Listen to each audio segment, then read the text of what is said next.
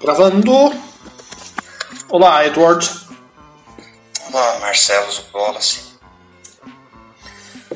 Bom, é, atendendo a nenhum pedido, a, a, não ser o nosso próprio, nós vamos falar hoje sobre é, Senhor dos Anéis. Dos Anéis. Anéis. Deixa eu frisar essa. Bom, cara, é, como você disse, eu sou fã, acho que mais do que você, mas estou curioso para ouvir a sua opinião agora que você disse que releu. Porque eu me lembro bem que no começo lá do quadrante você dizia que não era muito fã, né? se, eu, se eu não estou enganado. É, vou salientar também que eu acho que o Sociedade Anel é o, do, da trilogia é o que eu mais li, eu li mais vezes. Porque teve ocasiões que eu li só ele e não li prosseguimento aos outros, embora seja uma minoria. Normalmente quando eu pego eu para ler Senhor dos Anéis eu li os três, mas algumas vezes aconteceu de eu ter lido a Sociedade do Anel e não ter lido as continuações, principalmente na primeira vez, né? E quando teve a estreia dos filmes e tudo mais, eu li o Retorno do Rei logo em seguida, quando eu, eu adquiri o primeiro box, acho que saiu os três livros aqui no Brasil, eu, eu reli todos. Então, Sociedade do Anel eu reli antes do Retorno do Rei, tudo, enfim. Começando, é um livro denso, eu acho que é o livro mais. Da trilogia, ele é o mais complicado, ele é o mais é, como que eu posso dizer, ele é o mais. Acho que o termo é complicado, mas ele é o que tem mais conteúdo. Né? É, As Duas Torres e Retorno do Rei já tem um ritmo bem mais rápido, mais fluido. Somente o Retorno do Rei, que é o último, então é, mais, é, é o livro com menor conteúdo dos três, né? Porque é, eu digo conteúdo literário, de história, porque os apêndices dele ocupam uma boa parte do livro. Então, a leitura da Cidadania, para quem começa, é, é, a menos dinâmica, menos fluida, pelo fato de ser o que mais tem informações, justamente para você basear a história, para você saber ali o que está acontecendo. Isso também é refletido no filme. A gente nota que o, né, na própria adaptação dos filmes, o Salvador Daniel ele é tem um andamento mais lento. E tem alguns capítulos ali que tem uma overdose de informações. Eu, eu não lembro o número do capítulo, mas A Sombra do Passado, né? Que tem toda aquela explicação sobre tudo, né? para saber aquilo, se você não leu o Silmarillion, né? É, e mesmo para quem leu, você tem uma recapitulação, e depois você tem o Conselho do Elrond, né, no, em Valfenda também, é muito texto, é muito conteúdo, e admito que as primeiras vezes que eu li, também era adolescente, era garoto, eu, eu li mais de uma vez aquele capítulo para conseguir absorver tudo. Por outro lado, eu acho, apesar dessa questão do todo esse conteúdo, desse texto que a gente é bombardeado, eu acho que ele é o livro dos três, ele é o mais aventuresco. Ele é o que mais tem uma cara, tem cara de, um, de, um, de uma sessão de RPG, de uma campanha de RPG. O, as duas torres o Retorno do Rei, eles são mais focados nas batalhas, nas decisões políticas, nas alianças. E a Sociedade do Anel, se você para pensar, é um grupo viajando, sendo perseguido por inimigos, combatendo. Tem uma dungeon ali, que é, são as Minas de Moria. Então eu acho que é o mais ligado com essa questão ali do, do RPG típico, da fantasia medieval típica, padrão, é o A Sociedade do Anel.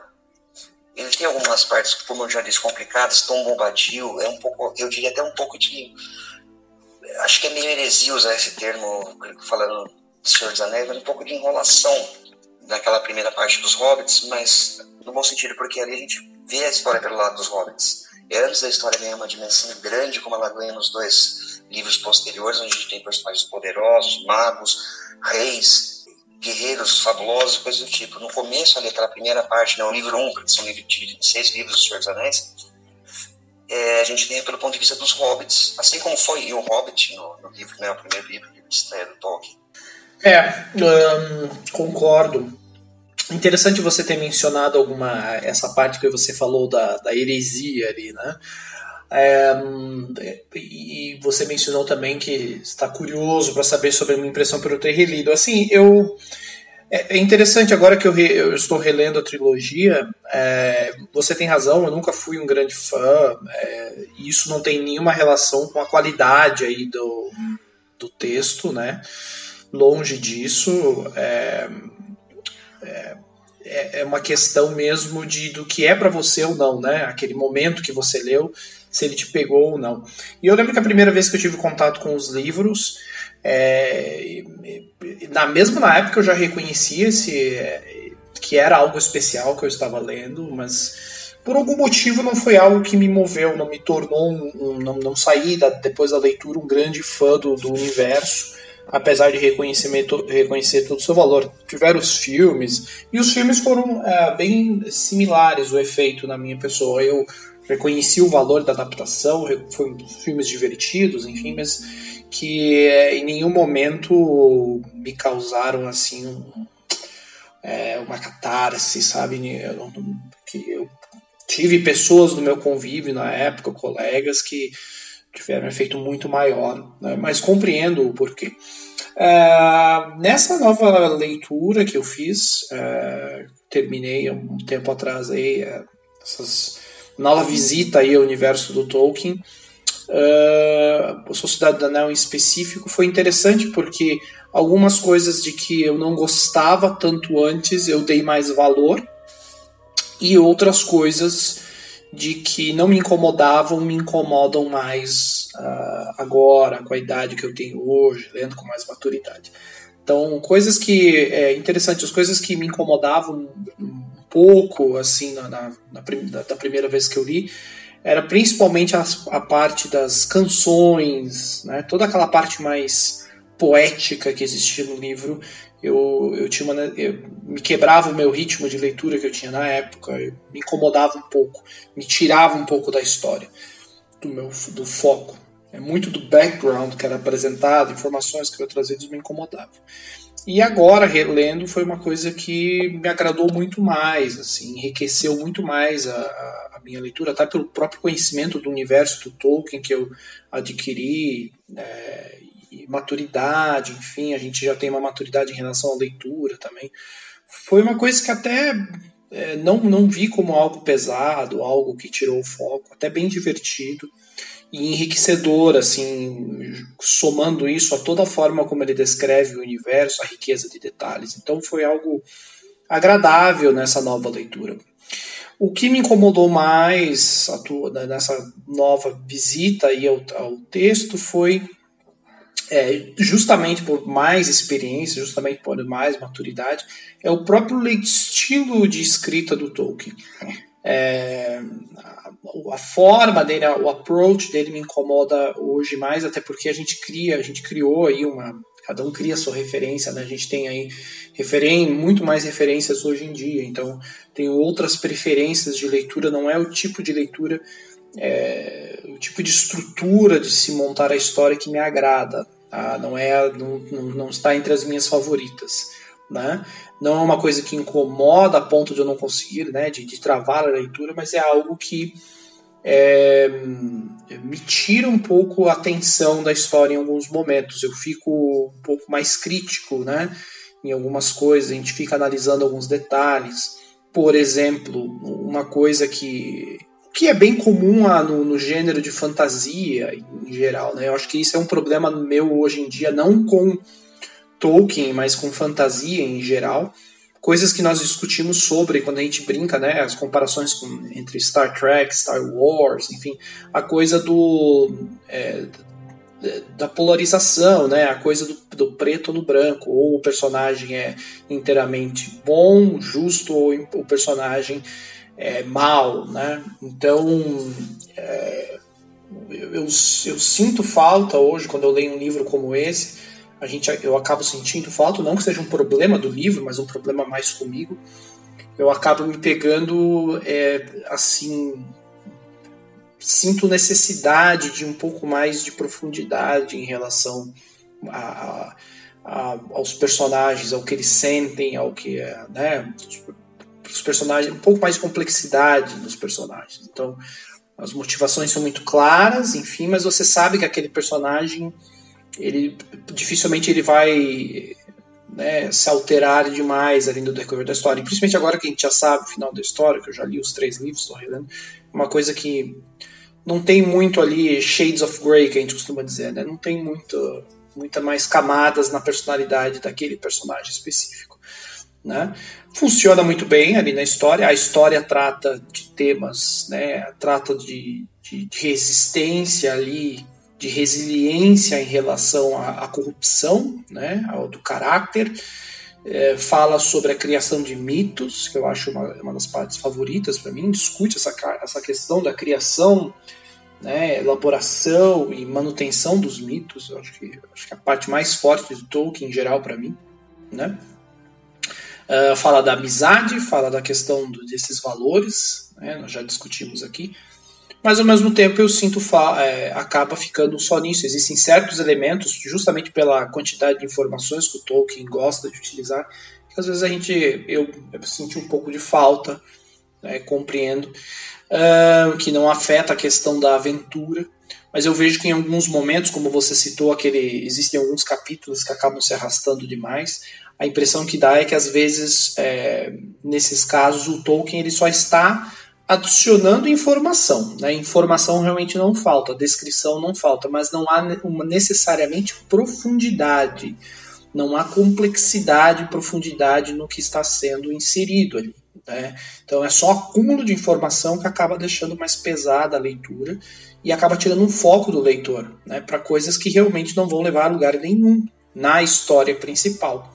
É, tem outras questões que ele poderia ter trabalhado mais sobre as, próximas, as próprias motivações dos personagens, background, nesse livro, né, para que a gente até uh, tivesse mais impacto em certos elementos. Né? Um, mas em geral é um livro com é um nível muito alto ali, né, em termos de entretenimento, em termos de, de, é, de resultado, né, o que ele consegue tirar ali com uma história é, bastante simples, né, na verdade, o, o, a essência da história. A embalagem dele é muito complexa, é bem vasta, né, é muito bonita, muito vasta, mas a sua essência é bem simples, né, e, fala desses temas, né, muito claramente, e não, e não tem erro, né, é, consegue, eu acho que isso é um grande feito, que é você tratar de um tema, de, de ter essa roupagem, mas conseguir atrair todo tipo de público, né, é, isso é algo muito raro e é desejado por todo criador, né, você conseguir o alcançar o máximo de pessoas possíveis. Então, independente do que você está escrevendo, acho que esse é um dos grandes trunfos do Tolkien, ao, ao meu ver. Né? Ele consegue dialogar aí com diferentes gerações e diferentes estilos, diferentes gostos. Isso é uma coisa muito rara, né? É, falando de orcs, falando de hobbits, de mundos fantásticos e dragões, conseguir abordar tantos, tantas gerações, tantos gostos diferentes. Acho que é o grande feito dele. Né? Um... Uh, Marcelo, só para fazer uma adendo ao seu comentário, e a última vez que eu li O Senhor dos Anéis, antigamente eu lia todo ano sério. Uma vez por ano li os três livros. A última vez que eu li já tem acho que uns oito anos, por aí. E concordo com você na questão dos personagens serem um pouco rasos, unidimensionais. Não todos, mas a maioria. Mas é uma coisa que não me incomoda, porque é como Star Wars, é os clichês. A gente não vê em Star Wars os dilemas morais do Han Solo bebendo na cantina e pensando no passado dele de contrabandista, de como eu terminei aqui, o que foi que eu fiz, eu atirei primeiro no grid e coisa do tipo. É uma coisa que eu acho que o Lucas até tirou um pouco do Senhor dos Anéis, né, que ele provavelmente devia conhecer, usou como referência, porque é, os personagens são arquétipos que cumprem bem os seus papéis. Você não tem muito desenvolvimento de nenhum deles, tal. Talvez acho que a grande exceção de personagem desenvolvido na história é o Gollum. Não sei se você concorda comigo, Gollum, Smeagol, chame como preferir. Uh, e o Boromir, porque ele é um herói, mas ele não é um herói preto no branco, como você mesmo falou. Essa questão dos arquétipos não me incomoda nem um pouco. A, a última vez que eu li, eu fiquei imaginando, putz, eu queria ver os pensamentos. Eu já tinha lido Game of Thrones na época, né? E eu fiquei imaginando aquilo naquele prisma, eu falei, não. É outra obra e essa é a obra que tornou possível tudo que veio depois da fantasia medieval. Hein? Concordo, o, Bo o Boromir foi muito bem citado e, e tá aí também um personagem que eu queria até ver mais dele, né? A gente sabe como é que vai o desenvolvimento aí no decorrer dessa história, mas é, é, é outro personagem que eu queria até ter visto mais. É, gosto muito dele, do irmão dele, depois do pai, toda essa parte ali de Gondor. É, me agrada muito né, no decorrer dos livros, mas é, concordo. O Gollum é, também, também. É, lembrando que aqui a gente já tem muito mais informações, né? É, a gente vai discutir em outro momento essa questão do filme, eu acho muito interessante como foi adaptado, né? Mas é, sim, uh, em geral, é, muito bem citado por você, são os dois que apresentam algum tipo de, de, de a estrutura ali dos, dos, personagens sai dessa obviedade. Um, os demais, em geral, é, talvez um pouco Bilbo, porque a gente tem essa referência dele do Hobbit, né? Mas ele não aparece o suficiente para se trabalhar isso, né? O Bilbo é um personagem interessante também, ao meu ver. Um, é, tudo, assim, não me entenda mal, todos eles são interessantes. É, a questão é que é justamente a gente quer mais, né? A gente quer mais, a gente queria ver mais. A gente pode tirar algumas coisas deles. Uma coisa que eu relendo agora, eu peguei também uma impressão nova que eu tive, é, que vem também dessa questão mais madura quando a gente lê, né? É, o Frodo me parece muito mais uma. E agora a gente sabe o final da história, né? O Frodo me parece muito mais uma. A gente pode fazer um paralelo aí, como se fosse uma geração mais nova que está pagando, está é, tá recebendo o peso dos erros do passado de, de, de, outras pessoas, né? Perfeito, Marcelo, perfeito. É, eu não tinha pensado nisso, realmente é perfeito o que você falou, perfeito. Desculpa te cortar, mas é que o seu comentário foi muito bom, eu tinha que, tinha que te cortar, desculpa, mas perfeito o que você falou.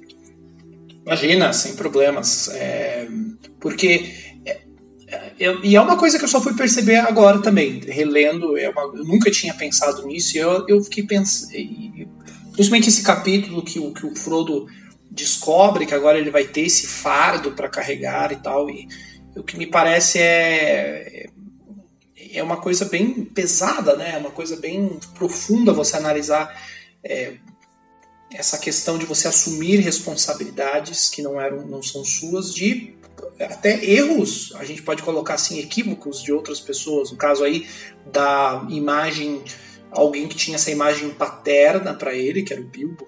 Né? Então a gente é uma geração pagando pelos erros da outra e não tendo escolha. Então acho que é muito mais sobre esse sofrimento do Frodo em ter que aceitar essa responsabilidade.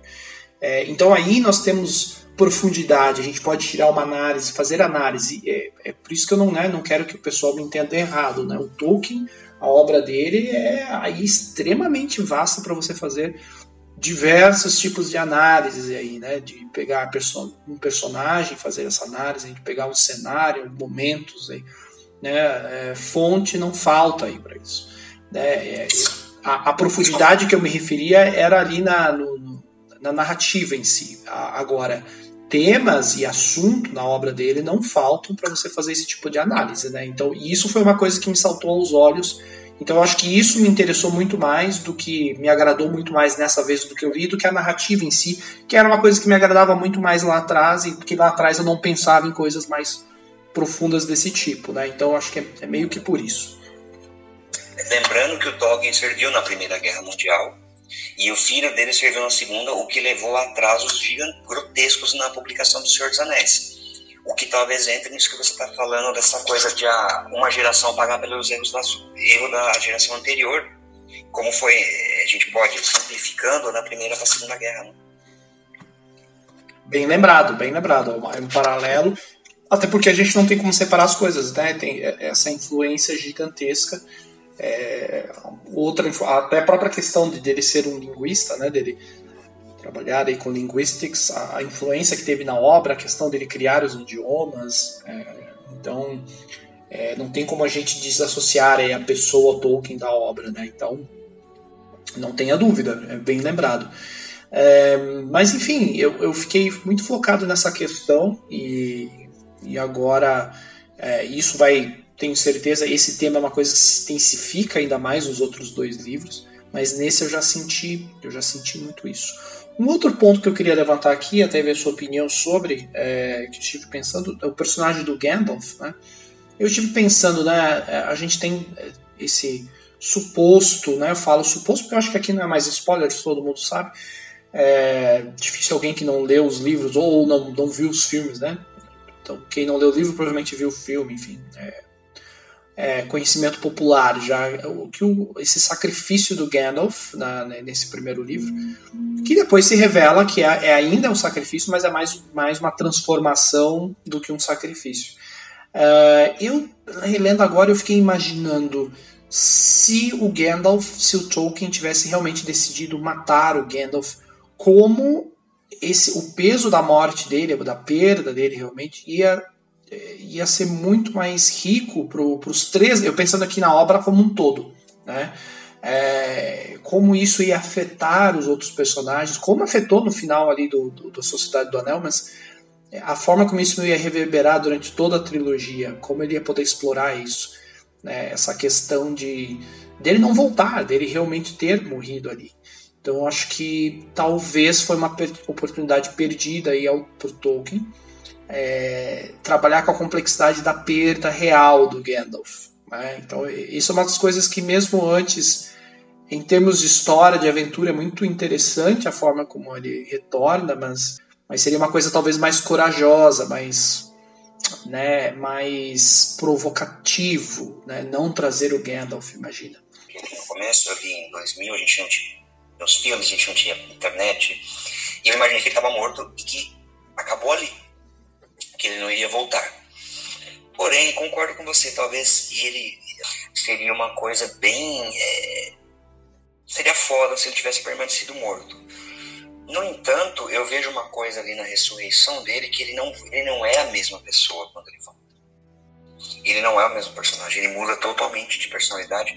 Que a gente não estamos falando dos filmes, quando a gente for falar dos filmes, a gente é, pode falar disso, mas o próprio Ian McKellen consegue passar, principalmente nas duas torres ali, e como a personalidade, personalidade dele mudou, ele não é a mesma pessoa, então a morte tem um custo, que é um tema que, é, fazendo um paralelo, é discutido em Game of Thrones lá com a questão do Beric, né, aquele, aquele núcleo daquele pessoal da floresta, que cada vez que a pessoa retorna, que ele retorna, ele já não é mais o mesmo. E o isso começou lá com Gandalf, porque quando ele volta ele não é mais a mesma pessoa, ele não tem mais aquela personalidade tão jovial, aquela personalidade tão carismática quanto ele tinha antes.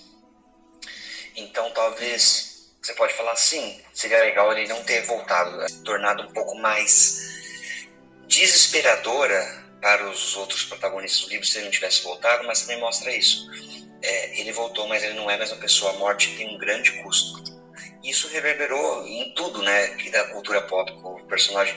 A não ser na Marvel, no DC, os personagens morrem e voltam a torto jeito, mas em outras obras bem pensadas, quando você tem um personagem que volta da morte, ele não é o mesmo. A influência em Game of Thrones não é só a questão do, dos seguidores do Hilor lá que, que ressuscitam as pessoas. Você tem a questão do próprio Khal quando voltou da morte, que voltou como um zumbi. Entendeu? Eu acho, concordo com você que a situação seria muito mais desesperadora mas, então, por outro lado, eu vejo a questão positiva disso, de explorar essa, esse, é, esse questionamento da vida após a morte de como isso pode te influenciar. Sim, bem lembrado, né? Você fez eh, pegou essa referência do filme, é, é, é verdade. Uh, tem essa, como eu falei, tem esse valor, vai, vai ter essa importância no, no, nas outras duas obras, né? Esse retorno dele, o Tolkien conseguiu trabalhar muito bem é, é mais uma questão de, né, de, de, de curiosidade, de como poderia ter sido é, trabalhado isso. Né?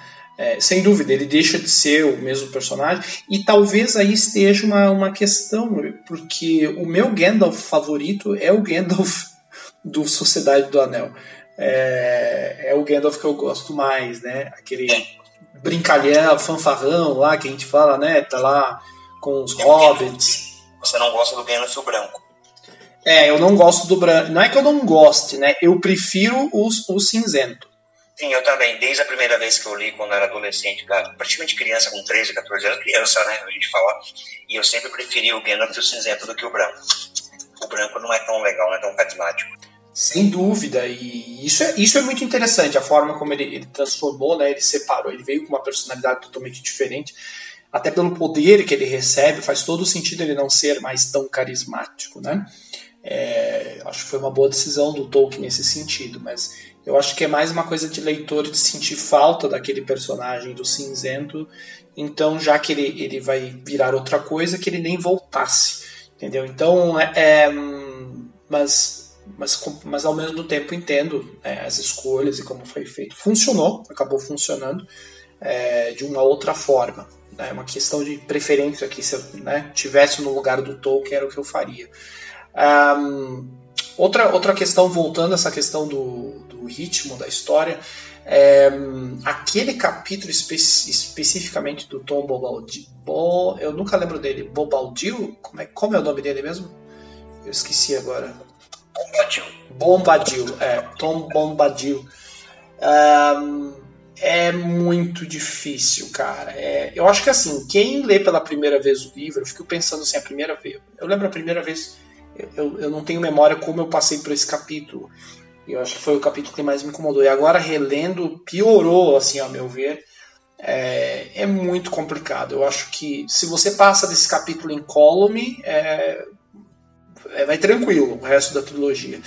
Agora, é um desafio realmente, viu? Porque é arrastado, é, são informações ali que não vão ter um peso crucial, ao meu ver, em termos de desenvolvimento. Eu entendo as referências que foram colocadas, mas assim, o, é, o ritmo é, é apesar da obra, né, novamente aqui, né, não quero ofender ninguém, apesar da obra ser incrível, é, ser atemporal até pela qualidade, mas é uma obra, é um livro bizarro na minha opinião a estrutura dele é bizarra. Ao meu ver, assim, a gente pensar a questão estrutura clássica de literatura, mesmo as questões mais experimentais da literatura, é um livro bizarro por ter dado certo, ao meu ver, porque ele consegue compensar muito bem em outros momentos do livro. Do contrário, seria um, é, é muito complicado, porque é, é, ele quebra de tal forma ali o ritmo e te atrasa tanto tempo ali nele, tira tanto foco que é difícil, viu? Eu vou ser bem, bem honesto nessa parte. Mas passando esse, essa, esse capítulo, as coisas vão se desenvolvendo muito melhor e retoma um ritmo bom. É, da metade dele para frente, o livro é incrível. A parte do ritmo, a parte da aventura, como você falou, a riqueza de detalhes. É, a parte final dele é espetacular, mas assim, esse capítulo, que não é pequeno, né? É, esses momentos ali com esse personagem foi, é um teste de fogo, viu? É, ali a gente vê quem passa por, esse, por essa triagem ali consegue levar o resto muito bem. Não sei se você concorda. Uh, sim, concordo. Você tinha falado dos pontos altos e pontos baixos, né? Uh, ah, Para mim, realmente, o ponto baixo do, desse livro, esse capítulo Tom Bombadil, e eu acho que você encontrou a palavra é, exata para definir, é bizarro. É um negócio que não se encaixa com nada, sai do nada e vai para lugar nenhum. Porque quebra o ritmo, arrasta, e a gente não tem é, é uma motivação para aquilo ali. Aquele personagem nunca mais aparece. Ele é citado, se eu não me engano, novamente só no, na reunião lá em Valfenda, para explicar que poderia deixar o anel com ele, etc não sei, aquilo não tem sentido para mim, eu nunca consegui entender aquilo. O Tolkien colocou esse personagem na história, se não me engano, porque ele disse que ele tinha histórias que ele contava para os filhos do Tom Bombadil, tanto que depois ele lançou o livro As Aventuras de Tom Bombadil, etc. Mas eu acho que é, um, é uma referência interna muito grande para numa obra desse porte, como você falou. E a única coisa legal que rende disso é justamente essa teoria da internet de que o Tom Bombadil é um é o demônio, de que ele é o verdadeiro vilão da história e tudo mais. De resto, nada mais. Melhor estilo Caverna do Dragão, né? De que o mestre, do, o mestre lá dos magos era, era o verdadeiro vilão. Histórias, né? Bem, bem cara de, de teoria da internet mesmo, né? É, é e, e. Ah, pelo amor de Deus, cara. É, nossa, é, é uma tortura ali, aquela, aquela parte é, como eu falei, é uma ótima triagem ali para você ver mesmo. Passou dali, você tem grandes chances de ser, se você passar pelo Tom Bombadil, é tipo um vilão de videogame, né? É tipo, passar pela fase do Tom Bombadil, você vira, você pode se tornar um fã da, da série, porque olha, é, é difícil. É, e, por exemplo, imagina todo o tempo que você gastou nesse, nesse capítulo dele se fosse empregado, por exemplo, é, na parte dos elfos, é, tem depois o Aldir, né? Toda aquela parte ali é muito interessante, muito rica. Poderia ter explorado mais, né? O próprio Boromir, talvez. É, enfim, tantas opções ali, né? É, então, ah, não sei. Agora, uma coisa que acho que a gente até mencionou isso da questão do desconhecido, do, né, do, do a, a, o inimigo aí comum, como Tolkien escreve, é outra coisa que me agrada muito no Sociedade do Anel, justamente pela falta de informações, pela falta de, de aqui menos é mais, né?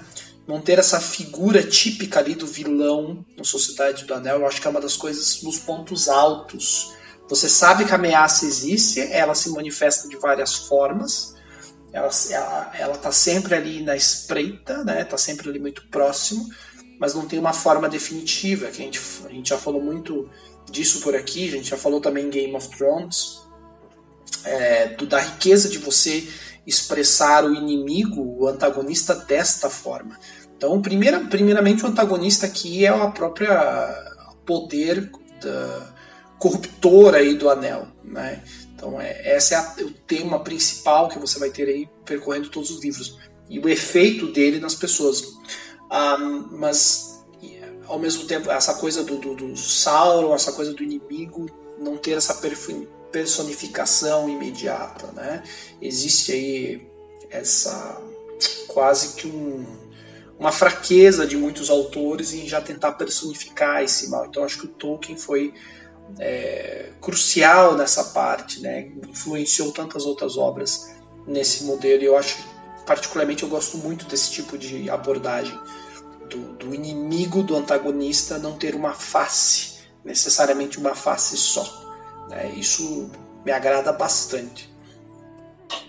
Sim, concordo. O Sr. Fez escola nisso, né? A gente comentou já muitas vezes sobre Game of Thrones, falando sobre os os outros, né, como são chamados os caminhantes brancos, de não terem essa personificação de um vilão que matando ele todos os outros viram purpurina, e o Senhor dos Anéis fez isso muito bem. Você não tem um, é, um vilão em si. Nos filmes, por questões visuais, você tem um olho de fogo ali em cima.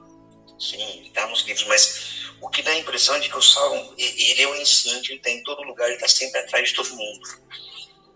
Você não está salvo né, na sua cama dormindo à noite, você não sabe o lugar algum porque essa coisa é tão maligna, é tão ruim que é, ela está em toda parte. Quando você nega uma coisa, quando você comete seu pequeno ato de maldade do dia a dia, parece que ele está lá alimentando aquilo. E isso é muito interessante, como você falou.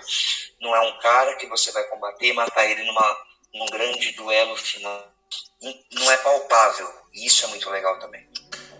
Sem dúvida, é um dos minhas é, dos elementos, meus elementos favoritos ali na, é, na, na, escrita do Tolkien, nas escolhas deles aí em termos de narrativa. Apesar de não ser um grande fã da, da, da, da forma como ele utiliza a narrativa, esse é um dos elementos que me agrada bastante na, na trilogia aí dele. De influência, que a gente fala muito sobre a influência do, da obra como um todo, né? Mas você, você lembra, você estava mencionando aí a primeira vez que você leu. É, você consegue, quando você leu, você conseguiu comparar com alguma coisa? Te remeteu alguma coisa, Eduardo? Tem essa curiosidade. Quando você leu a Sociedade do Anel em si, tinha alguma, alguma coisa que, que fazia, te fazia lembrar outra obra, alguma não só da literatura, mas a primeira vez que você leu, o que, que você pensava? O que, que te fazia, o que fazia você lembrar enquanto você lia a Sociedade do Anel? Bom, Marcelo, é, eu não sei quantos anos você leu a primeira vez. Eu li, como eu te falei, a Sociedade do Anel com 13 anos. É, foi acho que férias de julho da escola. Tava puxando a memória aqui quando você estava falando, acho que foi férias de julho. Ou seja, fez 20 anos agora, em um mês.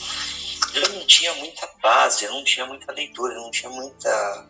Vamos dizer assim, eu não gosto muito dessa palavra, mas vamos usar assim para ficar objetivo, para verbalizar de uma maneira eficiente, é muita erudição. Então, na época, eu não tinha muito com o que comparar. Eu comparei com vários outros filmes, quadrinhos, coisas do tipo que eu tinha lido de é, A Grande Busca. Você tem os personagens, vários núcleos em busca de um objetivo. Mas é, eu era muito novo para conseguir ter essa bagagem de comparar com outras coisas na época. Você falou primeira leitura. Então não tinha muito. Então eu comparei, como eu te falei, foi RPG, né? Eu já jogava na época, já mestrava. E você tem um grupo de personagens, um inimigo maligno, você tem dungeons, você tem combates, esse tipo de coisa. Mas na época da minha primeira leitura, eu não tinha muito com o que comparar, com o que colocar Alice, entendeu? Eu não tinha bagagem suficiente porque o Senhor dos foi uma das primeiras coisas que é, eu li grandes, assim, que marcaram. Isso é besteirinha. Quadrinha na época, né? 2000, lia quadrinho da Marvel, do DC, mas de grandes obras. Eu já tinha lido Alexandre Dumas, já tinha lido Cervantes, já tinha lido algum outro tipo de coisa. Stevenson, é, Bram Stoker, mas o, o Senhor dos Anéis eu não tinha como comparar justamente porque foi uma das primeiras coisas que eu li. É, até hoje eu penso nisso, que é, eu me sinto às vezes como se eu tivesse na época lido da publicação. Justamente por essa questão de não ter com o que comparar, porque nem os filmes existiam na época que eu li ainda. Entende? Então ele, eu, não, eu não comparava ele com outras coisas. Eu passei a partir de então a comparar outras coisas com o Senhor dos Anéis. Ele foi a referência para mim. Entendi, interessante. Bom, eu, eu, eu li. A primeira vez que eu li foi interessante também porque eu já havia lido o Hobbit antes. Então. É, foi, foi muito curioso, porque quando eu fui ler A Sociedade do Anel, eu, eu, eu ficava. Era inevitável, né? E, mas é, era impressionante também a mudança de tudo, né? Da escala da história, da própria forma como ele escrevia. Então era incrível, era como se tivesse alguns personagens familiares em que eles estavam numa situação muito maior, muito mais complexa. E... Mas eu tinha essa sensação também da questão da quest, da aventura, do RPG, eh, só que num contexto mais eh, com mais elementos, né? Então, na minha primeira impressão e, relendo, uh, relendo, é, isso fica ainda, ainda mais evidente essa parte em relação ao Hobbit. E, é, mas é lógico que daí a gente já tem um outro repertório, outras, outras obras aí na nossa vida e, e aí você acaba inevitavelmente comparando, né? Até comparando com, as, com o resto da obra do Tolkien, né? Com o caso aí da trilogia. Eu ficava pensando muito, lembrando muito dos outros dois livros. É, a gente vai ter um momento para falar deles, mas eu ainda não sei qual que é a tua escolha, mas o meu favorito ainda é as duas, duas torres, tanto o livro como o, o, o, filme. Não sei qual que é o. Não me lembro se você já me falou qual que é o seu. Meu favorito, eu acho que é o Sociedade do Anel.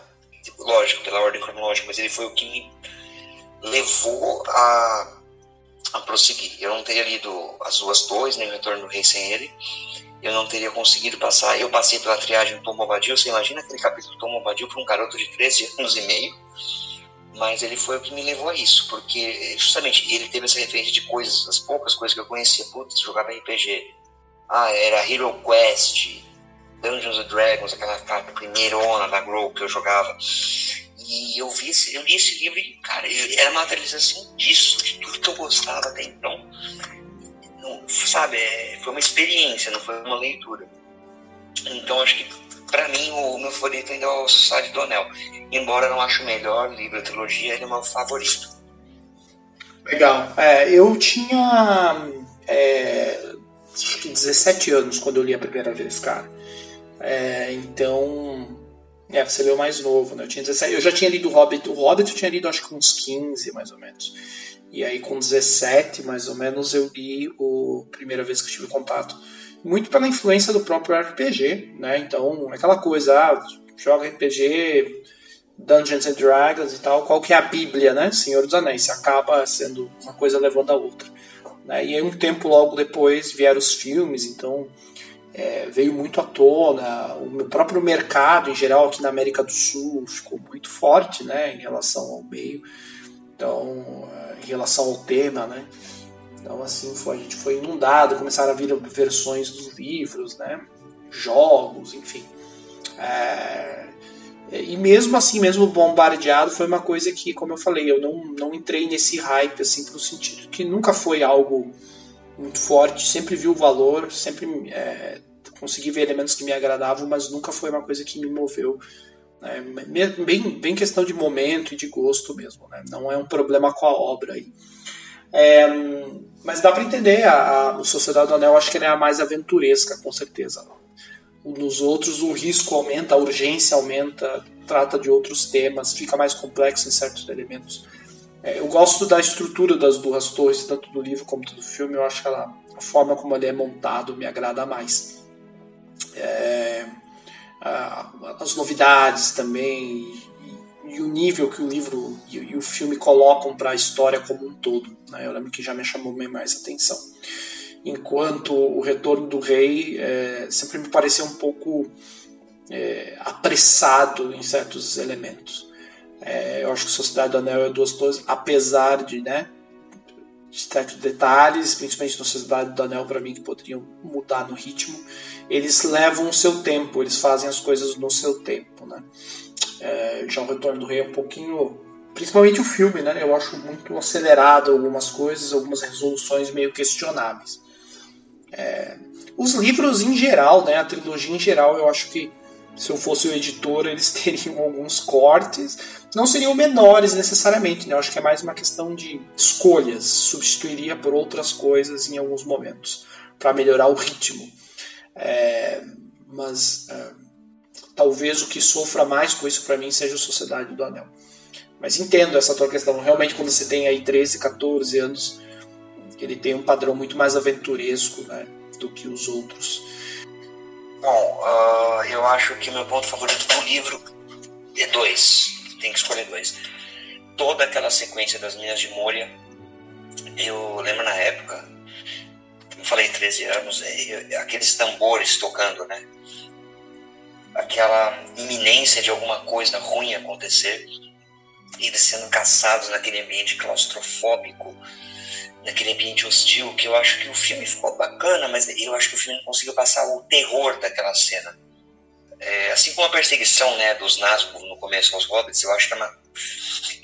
chega, não é obviamente, mas chega bem perto do terror, do horror, porque você tem personagens fracos fugindo de uma coisa ancestral, antiga, poderosa, mas as Minas de Moria, aquela sequência inteira para mim no livro é, é a minha parte favorita é um crescendo. Eles entram, tem aquele monstro tentacular, me lembra Lovecraft Law, acho pouco provável que alguém conhecesse, mas remete.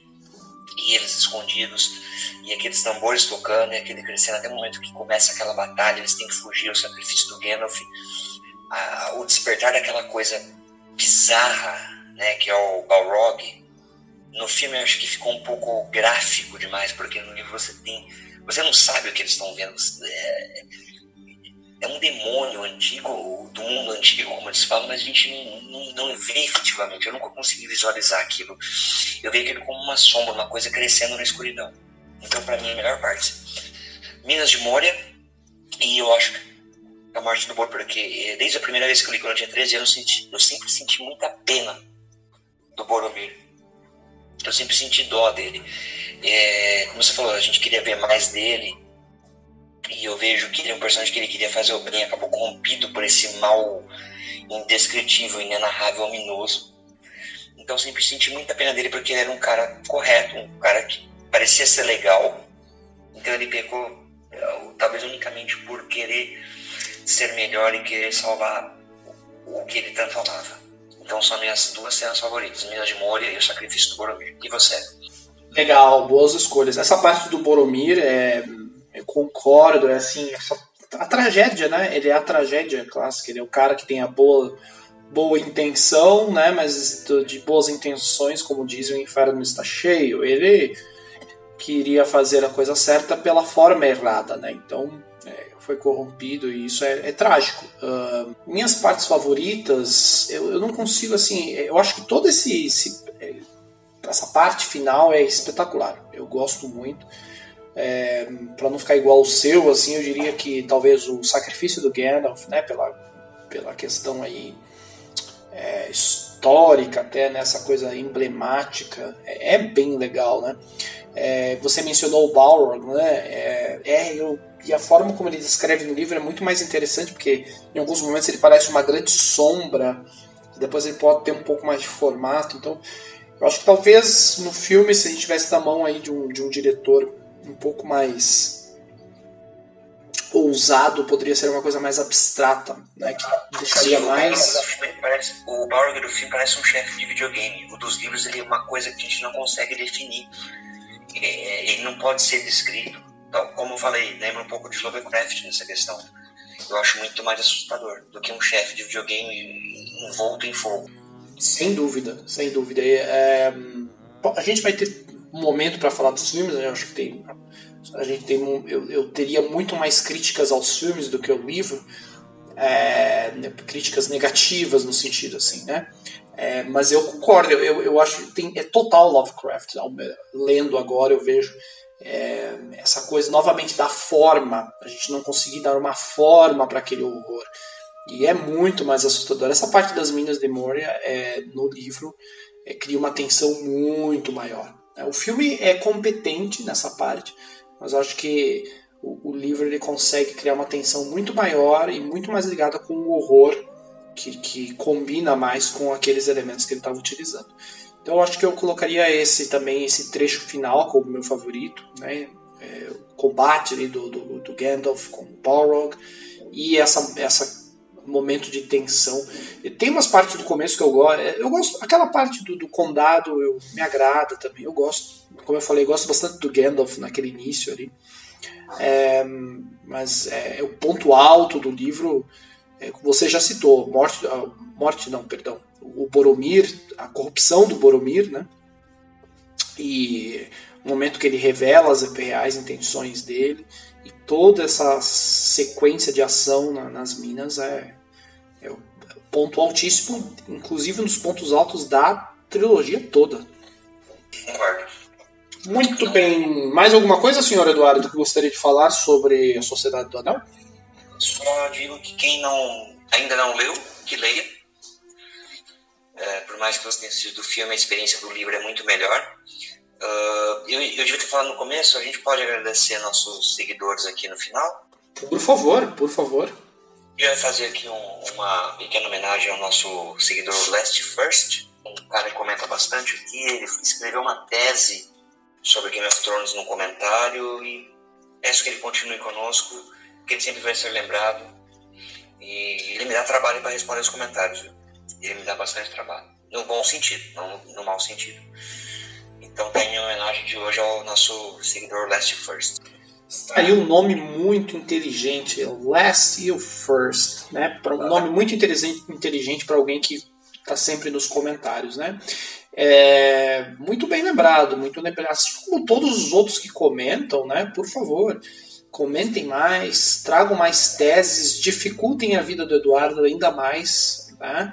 para responder, isso é, significa que vocês estão é, curtindo, estão gostando da nossa, do tempo Lembrando que, que os comentários, a maior parte, 90% sou eu que respondo, então peguem leve. Sim, sim, sim. É, o Eduardo foi escolhido democraticamente pela minha pessoa para fazer isso. E então isso é só o sinal de que vocês estão gostando de perder o tempo de vocês conosco. Então nós ficamos muito feliz e continuem assim. Uh, eu também não tenho mais nada para falar sobre o Senhor dos Anéis. Chega por hoje e mas foi, foi bom essa uma hora aqui que a gente esqueceu um pouco da depressão da vida, né? A depressão da vida que nós estamos vivendo. Até mais, pessoal. Até a próxima. Um beijo. Pro pessoal, não pra você, mas não gosto de você.